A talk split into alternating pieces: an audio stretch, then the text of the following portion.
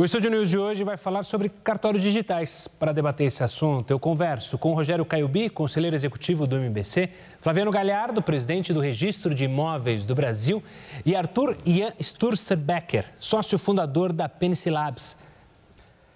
Sejam muito bem-vindos, um prazer receber os três aqui para falar sobre algo importante também, conseguir entender eu queria começar justamente dando meu olá para o Flaviano e perguntar, é, pelo menos pedir para ele explicar, mesmo que basicamente, o que, que é essa MP dos cartórios, o que, que vai mudar em relação ao que a gente vive hoje. Flaviano, antes de mais nada, obrigado pela participação. Eu que agradeço e obrigado pela oportunidade. Bom, a, a medida provisória 1085, ela representa a modernização e a utilização da legislação de registros públicos, não só para é, trazer para o campo normativo é, muitas, é, muitos serviços que já eram prestados né, de forma online, mas também incrementá-los e aprimorá-los e expandi-los em âmbito nacional. É, então, ela se propõe, é, num projeto ambicioso, de unir ou, pelo menos, é, colocar as três esferas de registros públicos em contato, né? E, e mais, é, inserir essas três esferas de registros públicos, registro de imóveis, registro civil das pessoas naturais e registro de títulos e documentos, num ponto único da internet, onde qualquer cidadão, qualquer pessoa é, possa acessar esse serviço de forma remota e receber esse serviço de forma remota. Quero dar meu olá também ao Rogério e questionar. Rogério, essa era uma demanda já há muito tempo necessária para o país, né?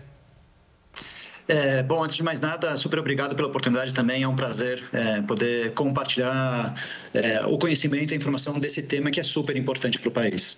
É, em 2019, é, Gustavo, a gente, é, o MBC, juntamente com o Ministério da Economia, a gente fez um estudo sobre o custo Brasil. Né? Muito se falava sobre o custo, custo Brasil, o desafio de fazer negócio no Brasil e tudo mais, mas por vezes ficava de forma subjetiva. Então a gente fez um estudo para conseguir entender quais são os principais parâmetros, identificamos é, 12 grandes capítulos é, que são fundamentais aí na questão do custo Brasil e, e, e, nos comparamos com a média dos países da OCDE e chegamos ao, ao valor de 1,5 trilhões de reais ao ano é quanto o setor produtivo gasta mais por fazer seus negócios no Brasil do que se fizesse com as condições colocadas é, é pelos, pela média dos países da OCDE.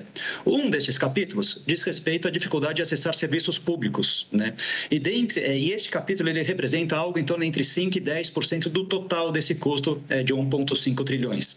E os principais aspectos que, que, que nos colocam né, numa posição inferior aos países da OCDE são dois pontos. Um, do, um deles é a baixa efetividade dos serviços públicos e o outro é a limitada digitalização dos serviços públicos. Então, é exatamente este ponto que eu acho que a MP dos cartórios é, vem a contribuir para que esse gap, essa defasagem, essa dificuldade de fazer negócio no Brasil seja diminuída e que a gente consiga ter uma economia ainda mais competitiva.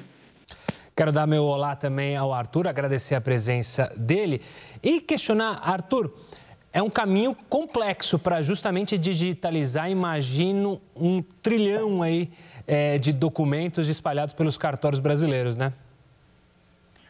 Obrigado, queria agradecer também pela oportunidade. É, com certeza. Assim, grande parte dos cartórios já tem um trabalho de digitalização, né? Isso já é feito há bastante tempo. É, mas com certeza unificar isso e conseguir centralizar em uma base, é, ou pelo menos um ponto único de acesso, é um desafio muito grande do ponto de vista tecnológico, né? Eu tenho certeza que grandes esforços estão sendo feitos para que isso consiga ser feito em um tempo curto, né? A expectativa é que até começo do próximo ano já esteja, a gente já tenha uma base minimamente de acesso, né, desses registros online. Arthur, ainda falando sobre essa questão online, é, a, imagino que a vantagem de digitalizar é trazer mais segurança. Mas em meio ao mundo que a gente vê diariamente noticiário sobre invasões de hackers, sobre invasões a sistemas, imagino que também há uma preocupação quanto a isso dos cartórios em lidar com possíveis ataques, com possíveis tentativas de fraude também na era digital. É, com certeza, né? É, o problema de crimes é, digitais ele é crítico e assim com a, com a expansão de produtos digitais, sistemas online, ele se torna cada vez mais crítico, né? Agora, é, a questão talvez maior né, nessa, nesse problema dos cartórios digitais seria talvez um outro tipo de, de, de fraudes, né? As fraudes interpessoais mesmo, né? Porque com essa, essa digitalização, o processo para se entrar com recurso, para se operar dentro do sistema, vai ser completamente digital. Então, isso vai possibilitar que é, ataques sejam feitos diretamente às pessoas, né? Então, assim, a gente tem que tom, tomar um cuidado maior também no processo de definição das estratégias de segurança é, e também na conscientização da população com relação ao uso desses sistemas, os meios digitais que devem ser utilizados, né? Quais precauções a população deve tomar para poder se proteger. Flaviana, eu queria também ouvir a sua opinião sobre isso, sobre a questão é, da segurança digital nessa transferência, então, é, dos cartórios nessa era digital. Esse é um risco, também é um medo que, é, que toma conta do setor por causa disso? É, esse tema é muito importante e ele vem sendo enfrentado uh, com muito cuidado e, e, com muita seriedade e responsabilidade.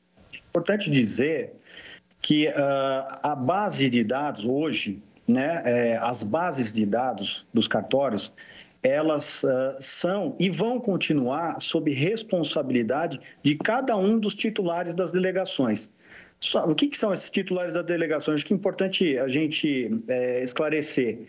O nosso sistema constitucional sabe, é, de delegação é que o serviço público que nós prestamos ele é exercido em caráter privado por delegação do Estado. Então, como é que o sujeito adquire essa delegação? Através de concurso público de provas e títulos realizado pelo Poder Judiciário. Então, o delegatário, esse responsável por aquele determinado serviço, ele passa a ser também responsável pela proteção desses dados, pela guarda e conservação desses dados. Então, isso não está sendo mudado com essa MP. Cada uma das unidades, ou cada uma das delegações tanto de registro de imóveis, quanto de registro civil, quanto de títulos e documentos, continua sendo responsável pela guarda e conservação desses dados. O que uh, o SERP, né, é, que é o Sistema Eletrônico de Registros Públicos que está sendo proposto na MP, é, se propõe a fazer é acessar esses dados, é um, um, ponto único que vai consumir esses dados. Então, esse é o ponto. É, não haverá transferência de base de dados para um lugar só. Não. A guarda e conservação é, do, do, do, de todo esse acervo continua sendo pra, por cada um daqueles oficiais de registros e é ali é, que o CEP vai buscar aquela informação e entregar para o usuário do serviço, para o cidadão que vai se valer desse serviço. Rogério, você tinha falado do custo Brasil. É, olhando para essa expectativa é, dessa digitalização, afinal, há um prazo para ela ser cumprida, mas o quanto que os empresários, não só os grandes, as grandes empresas, mas até os pequenos e médios empresários podem lucrar, não no sentido de lucrar financeiramente, mas se dar bem com essa novidade, com essa digitalização? É, Gustavo, acho que é uma excelente pergunta e, e por vezes fica difícil estimar um, um, um, valor específico, mas acho que tem alguns dados que são importantes assim, né? Então, primeiro, acho que vai ter aí um, um são colocados alguns parâmetros é, de, de, de, tempo para que consiga ter um registro de imóvel, por exemplo, né? Então, para se ter um registro de imóvel, hoje em dia, é, e, e, o Flaviano pode me corrigir se eu estiver errado aqui, Flaviano, é, esse tempo pode, pode variar de 15, 20, chegando até 80 dias, dependendo da região do país que se esteja. Né? É, e aqui, agora, com essa MP dos cartórios, se estabelece um prazo máximo de cinco dias para que se consiga ter esse registro. Né? Então, só aí já dá para ver um enorme ganho que se tem para essa questão uh, de se conseguir ter esse registro.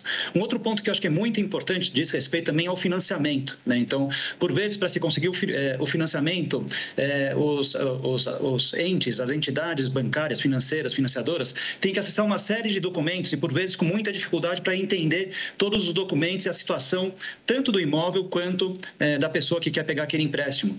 É, o acesso a essas informações vai ficar muito mais efetivo, muito mais acelerado.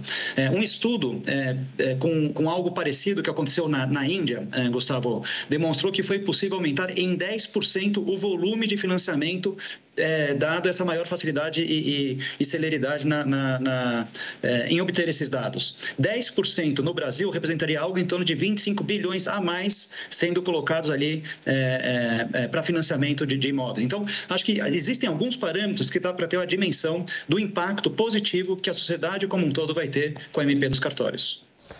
Arthur, o Flaviano tinha falado do SERP. É, alguns críticos à medida dizem que ela não, o SERP não ser público, é, ser privatizado, pode atrapalhar ou seria um problema. De fato, seria um problema ou tirar isso do Estado, na verdade, é um benefício, ou seja, deixar aquilo seguir é, o seu próprio caminho, desburocratizando? É, eu, eu acredito que realmente isso é uma solução melhor, né, do que manter essa, essa estrutura dentro do Estado. Mas, assim, minha área de tecnologia, especificamente com relação a essa parte, eu não saberia justificar, do ponto de vista legal, por que, que, que esses benefícios seriam. É, por que, que trariam benefício direto, assim. Mas, do meu ponto de vista, né, do lado do empresariado, até uma questão de confiança maior no processo, que exista uma organização meio que separada né, dessa estrutura para poder fazer essa manutenção e essa é, gestão, digamos assim, do CEP ela pode ter mais celeridade, né? Haja vista que muitas vezes é, segurando o Estado, tomando conta, até por uma necessidade é, de burocracia necessária para o Estado, isso poderia atrasar o, o funcionamento do SERP?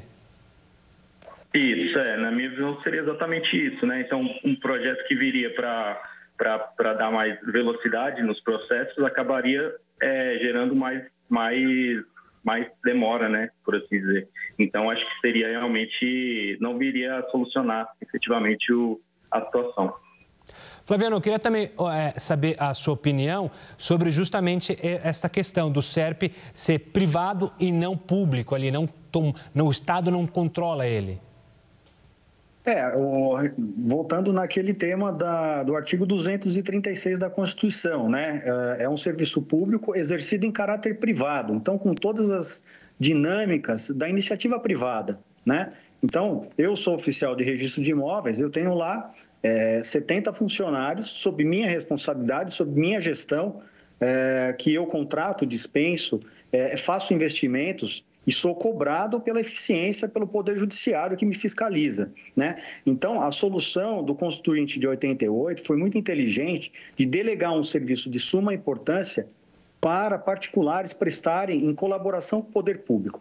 É, e uh, no que tange a estruturação do SERP, o SERP, na verdade, é, ele não vai ser uma pessoa jurídica, ele vai ser composto é, pelos próprios oficiais de registro de imóveis que vão contribuir com um fundo criado pela MP do próprio bolso dos registradores, né, que é o chamado FIX, Fundo de Investimento do Registro Eletrônico, é, para manter o próprio sistema. Quer dizer, é o próprio é, sistema de delegação mantendo esse serviço.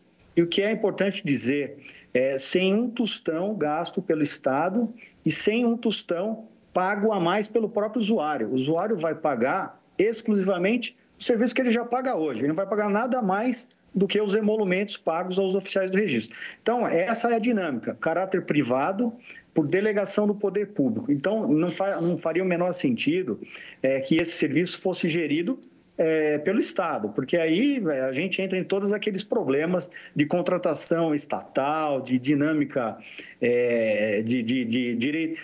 A gente começa a partir para o ramo do direito público, então, com licitação para se contratar. Né? Veja, então a, a, nossa, a nossa atividade, eu contrato qualquer consultoria. Se eu quiser contratar a consultoria do Arthur e do Rogério, eu posso contratar, por exemplo. Então, é, essa é a dinâmica. Manter essa iniciativa privada é, com custo zero para o Estado, para o erário público e para o cidadão. Claro. A gente tem que fazer uma breve pausa agora, mas a gente vai continuar falando. Você falou sobre os custos, acho que essa é uma preocupação de muita gente que está em casa, ou seja, com essa dinâmica nova, vai ter custo, não vai ter custo? O Flaviano falou um pouquinho sobre isso, mas a gente quer ouvir mais. O Estúdio News faz uma breve pausa, no intervalo a gente vai falar muito mais sobre isso e outros assuntos em volta dessa digitalização dos cartórios. Não saia daí. Estúdio News já está de volta e hoje eu recebo Rogério Caiobi, conselheiro executivo do MBC, Flaviano Galhardo, presidente do Registro de Imóveis do Brasil, e Arthur Ian Sturberker, sócio fundador da Pensilabs. Vamos voltar a falar com os três. Eu queria falar com o Arthur. Arthur, segundo os dados do próprio governo, apenas 50% dos cartórios é, no Brasil já tem páginas na internet. Imagino que isso seja um empecilho, mas também pode ser um auxílio para, na criação desse novo sistema único, isso facilitar, ser mais rápido ou não? Isso tende a ser demorado. A instalação desses softwares, a criação desse sistema tende a demorar um longo tempo ou isso pode ser rápido? É, apesar dos cartórios não terem páginas disponíveis na internet, a grande maioria já tem as bases digitalizadas. Então, é, isso não vai interferir, a, a, questão das páginas da internet não vai interferir no processo de integração, com certeza, do CEP. mas é, a limitação dessas integrações tem mais relação com as características específicas de cada sistema. Então, pode ser sim que em determinados casos exista um trabalho técnico mais específico e que eventualmente vai ser mais demorado. Mas eu acredito que a equipe técnica é bastante qualificada, né? E, e essas, esses detalhes estão sendo avaliados com é, grande qualidade também, né? Dentro desse processo para que seja efetivamente feito o trabalho e que o CEF realmente entregue que se propõe a integração das vagas. Flaviano, isso é uma preocupação é, no setor, é, justamente quando a gente olha o Brasil como um todo, né, um país continental, há diferenças né, é, entre São Paulo e, um, e, e cidades e do norte do país, o sudeste, o norte, o nordeste. Isso pode ser um empecilho? É, a MP trata sobre isso é, para dar mais celeridade em áreas que não são tão avançadas quanto outras? Sim, é, esse é o grande desafio Brasil, né, Gustavo? É de você levar o que tem de melhor nas quatro pontas, né? Uh, mas eu acho que um cronograma bem elaborado pelo Conselho Nacional de Justiça, ele pode, ele pode sim estabelecer aí metas, é, metas que se possa cumprir e que se possa cumprir com a devida calma, é, porque, volto a dizer, o registro, é, falando especificamente do registro de propriedades, né, ele, ele atende, enfim, todas as unidades da federação. E ele é para ser perene, né? Assim, é, é, ele foi feito o registro de propriedade, o registro de imóveis de qualquer país, é, ele serve para durar, é, e para durar não só 20, 30, 40 anos, ele, serve, ele, tem que durar 500 anos. Então, essa perenidade, ela precisa, ser, ter, ela precisa ser feita com muita calma e com muito estudo científico, né? Mas a gente acredita que sim, é possível é, atingir um alto grau aí é, nos 27 estados.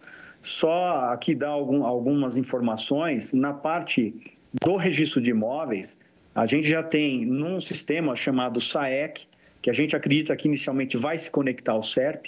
O SAEC, o que é? Sistema de Atendimento Eletrônico Compartilhado, já regulado pelo CNJ e já funcionando, né? com adesão obrigatória dos 3.500 registradores de imóveis do país. Então, a gente acredita que com a medida provisória, isso vai andar e andar a passos largos e a gente acredita muito que é, no, aí no prazo proposto de que é o fim de janeiro de 2023 todos os registros de propriedades vão estar atendendo é, com a possibilidade de disponibilizar é, para os usuários é, sete dias por semana, 24 horas por dia, visualizações de matrículas, certidões digitais e até mesmo o encaminhamento de seus contratos, dos seus títulos, de forma padronizada é, e eletrônica para cada um dos registros através desse SAEC. Eu queria saber sobre a competitividade, Rogério. É, a gente falou do custo, né? Você mencionou é, sobre o quanto esse custo do Brasil vai diminuir com essa digitalização. A gente pode imaginar também, Rogério, que as empresas brasileiras vão conseguir ter mais competitividade com as coisas técnicas, burocráticas de se criar uma empresa, dos contratos serem mais rápidas. Isso pode gerar uma competitividade maior para elas? É, não, não tem dúvida, né? Então, a gente costuma dizer, é, Gustavo, que o, quando a gente fala do custo Brasil, na verdade, é para a gente conseguir soltar as amarras do setor produtivo brasileiro, né? Setor produtivo dos seus mais diversos setores, né? Para que, ele, que ele não tenha mais aquelas bolas de ferro presa é, é, no pé e não consiga correr com a mesma velocidade do que os nossos concorrentes internacionais. Mas quando a gente fala de serviços digitais, eu acho que aqui tem uma oportunidade enorme de a gente criar diferenciais competitivos para os diversos setores da economia com os quais a gente vai conseguir é, não só correr igual aos nossos concorrentes, mas correr mais rapidamente do que os nossos concorrentes. Não tenho dúvida que o Serviço Público Federal caminhou um monte nesses últimos é, quatro anos na digitalização dos seus diversos serviços é, prestados ao cidadão. E sem dúvida nenhuma, essa digitalização dos serviços hoje prestado pelos cartórios vai ser é mais um passo muito importante para que a gente consiga criar uma dinâmica de uma economia digital. E aí sim, o setor produtivo como um todo vai conseguir competir competir de igual para igual com os nossos principais concorrentes internacionais. Arthur, uma questão ainda alinhada com as empresas. É, não adianta nada você ter um serviço digital se as empresas não estiverem preparadas. Você acredita que as empresas brasileiras hoje estão preparadas para acessar esses sistemas?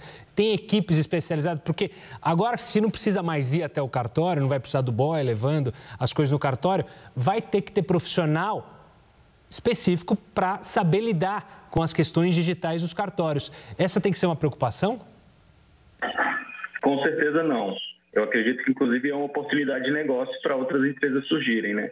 Terceirizar esse tipo de trabalho já é uma coisa que é feita hoje e vai ser um processo muito mais simples. Então, é, eu vejo aí que deve ter um surgimento, inclusive, de um mercado, um setor voltado para resolução de problemas né, de cartório. E isso sendo um serviço pago online, você possa contratar para sua empresa e agilizar ainda mais os processos internos, né? sem necessariamente ter que contratar uma pessoa ou ter alguém dentro da sua própria organização que, que tenha o domínio necessário. Né? Então, acho que isso aí vai ser uma facilidade muito grande, inclusive o surgimento de, uma, de, um, de um novo segmento aí de empresas no Brasil.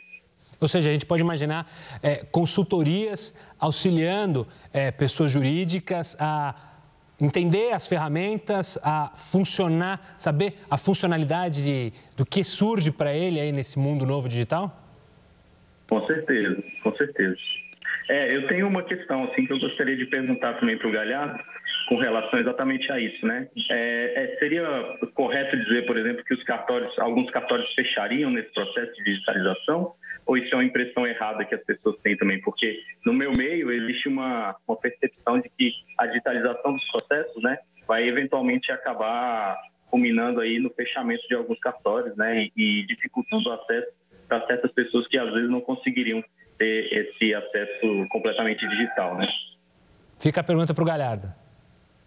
Não, resposta não. É, a estrutura física ela vai continuar lá para atender as pessoas. Aquele, aquele que a gente ainda tem uma parte da, da população que não tem acesso, né, pela internet. Então, o serviço vai continuar lá do jeito que sempre foi é, disponível no, no tanto para fornecimento de informações, esclarecimentos, prestação do, do, do, serviço que é realizado, que agora vai se abrir uma, um leque de, de atendimento é, exclusivamente online também.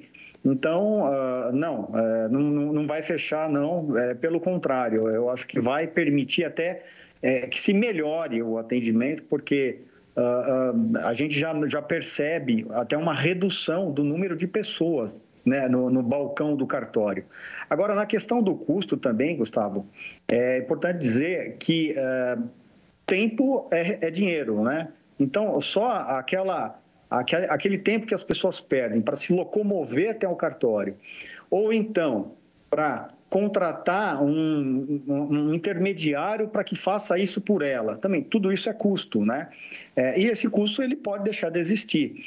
Uh, agora, a, pessoa também ela vai ter opção de consumir o serviço é, diretamente e entendendo as ferramentas por conta própria, ou também contratar é, especialistas, né? enfim, é, pessoas que façam essa, essa, esse entendimento e possa até customizar esse serviço é, para que ele seja consumido, às vezes, de forma massiva, como, por exemplo, o Rogério mencionou, dos financiamentos imobiliários. Os financiamentos imobiliários, que são contratos né, que são enviados de forma massiva para o registro público, esse vai ganhar performance, porque esse vai haver uma troca de fluxo de documentos eletrônicos é, padronizados, com listas controladas. Então, quer dizer, é, faz, faz uma linha reta né, entre o crédito imobiliário e os registros de imóveis. Então, tudo isso é, é custo que deixa de existir é, lá na ponta, que é o, que é o cidadão, né? que, é o, que é a população brasileira. Né?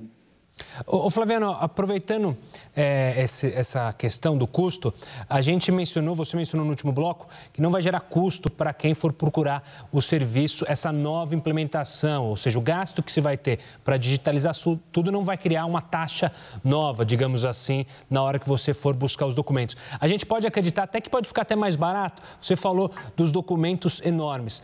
Antigamente ou atualmente, a gente precisa gastar com a cópia, é, com uma cópia com reconhecimento de firma. Isso vai acabar de fato? Não vai ter mais a história do reconhecimento de firma? Então, uh, então assim, só reforçando, né, é, não há, não há custo adicional para se utilizar o serviço, porque o serviço ele vai ser mantido é, como é hoje pelos próprios delegatários, né, pelos próprios oficiais de registro através de um fundo de pagamento obrigatório previsto na lei, né? Então, uh, além disso, além disso, é, eu dou aqui alguns exemplos de que já uh, há reduções propostas aqui pela medida provisória. Quer ver uma delas?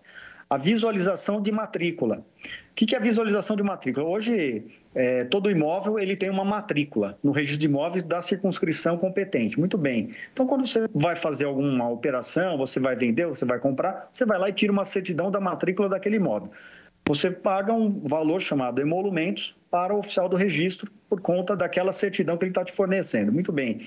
A visualização de matrícula prevista aqui na, na medida provisória, ela não tem a força de certidão, mas ela permite que você visualize a matrícula é, do seu celular, do seu tablet, é, sete dias por semana, 24 horas por dia, a um custo de 30% do valor da certidão. Então, quer dizer, é uma facilitação do acesso da, à informação. Então, imagine um corretor de imóveis né, que precise ali num, num sábado, num domingo, consultar como está, dar uma olhada, como está a situação daquele imóvel. Ele, no celular dele, ele vai conseguir fazer essa visualização a um custo de 30% do valor da certidão. Que vem uma outra redução que está prevista aqui na MP, a questão das assinaturas eletrônicas avançadas, a possibilidade de se aceitar no registro público essas assinaturas hoje eletrônicas avançadas. Um, exemplo mais conhecido aqui é o próprio GovBR, né? O, o, o poder público, o, a, a, ferramenta do GovBR permite que, a, que as pessoas assinem documentos gratuitamente, né? Com validade jurídica. Então, é, o sujeito vai poder assinar um contrato, as partes vão poder assinar um contrato com assinatura, com validade jurídica, e encaminhar é, eletronicamente esse contrato para o registro público. Tudo isso é custo, é, é, enfim, é, é tempo, é, é, menos tempo para se concluir uma transação imobiliária e, obviamente, isso é, é, melhoria de ambiente de negócios. Né? Então, é, eu acho que é isso que é o importante. Essa MP ela trabalha muito a melhoria de ambiente de negócio. É, e nós, registradores, estamos apoiando todas essas iniciativas. A gente vem trabalhando, inclusive, para a melhoria da posição do registro de propriedades, né, é, no Doing Business, né, no relatório do Banco Mundial. É, eu outro dia vi um, o secretário Ricardo da Casa Civil mencionando que se o relatório do Banco Mundial fosse tivesse a sua publicação ainda no ano de 2021, que ele foi suspenso, né? Nós teríamos passado de 124 para 65 a posição do Brasil no ranking, no ranking é, do, desse relatório só com as, as previsões desta medida provisória. Tá certo. Rogério, eu quero agradecer. É, Rogério, não. É, Galhardo, eu quero agradecer demais, Flaviano Galhardo, a participação aqui conosco para falar sobre esse assunto. Infelizmente, nosso tempo acabou. Quero agradecer primeiro a sua participação, explicando os meandres, né, os detalhes sobre essa digitalização. Um forte abraço e até uma próxima. Rogério, a mesma coisa. Obrigado pela participação. É, imagino que, assim como o Arthur, você está esperançoso no mundo empresarial. Essa digitalização veio quanto antes. Talvez tenha demorado um pouquinho, mas enfim, veio num momento necessário. Gustavo, é, eu que agradeço e sem dúvida nenhuma eu acho que é um, enorme avanço. Eu só queria retomar um ponto que você trouxe da questão é, de uma eventual é, limitação de pessoas que consigam acessar. A questão de profissionais que consigam acompanhar essa onda da digitalização da economia como um todo, isso é sim um gargalo para a economia brasileira. Estima-se que hoje em dia existem algo em torno de 300 mil vagas abertas que não conseguem ser preenchidas por uma falta de profissionais com essa competência então, acho sim, é, todo esse movimento de digitalização ele é de enorme importância, mas é, daqui a pouco a gente tem que colocar o foco, todo o foco em toda a nossa linha de educação e fundamentalmente no ensino técnico profissionalizante para que a gente consiga suprir a economia com todos esses profissionais que já estão e serão ainda mais demandados. Super obrigado, Gustavo. Obrigado você, Arthur. Obrigado também pela participação. Como você mencionou, né, é um caminho que se abre aí, uma área nova que se abre, mas é preciso ter como justamente o Rogério disse, pessoas habilitadas para isso, a educação mais do que nunca necessária. Isso mesmo, obrigado. Um forte abraço. O Estúdio News fica por aqui. Eu conversei com o Rogério Caiubi, conselheiro executivo do MBC, o Flaviano Galhardo, presidente do Registro de Imóveis do Brasil, e o Arthur Ian Sturzer Becker, sócio fundador da Penicilabs. E você já pode acompanhar essa entrevista lá no nosso canal no YouTube, no Play Plus e também pelo nosso podcast, disponível tanto no Spotify quanto no Deezer. Eu espero você no próximo programa. Até lá!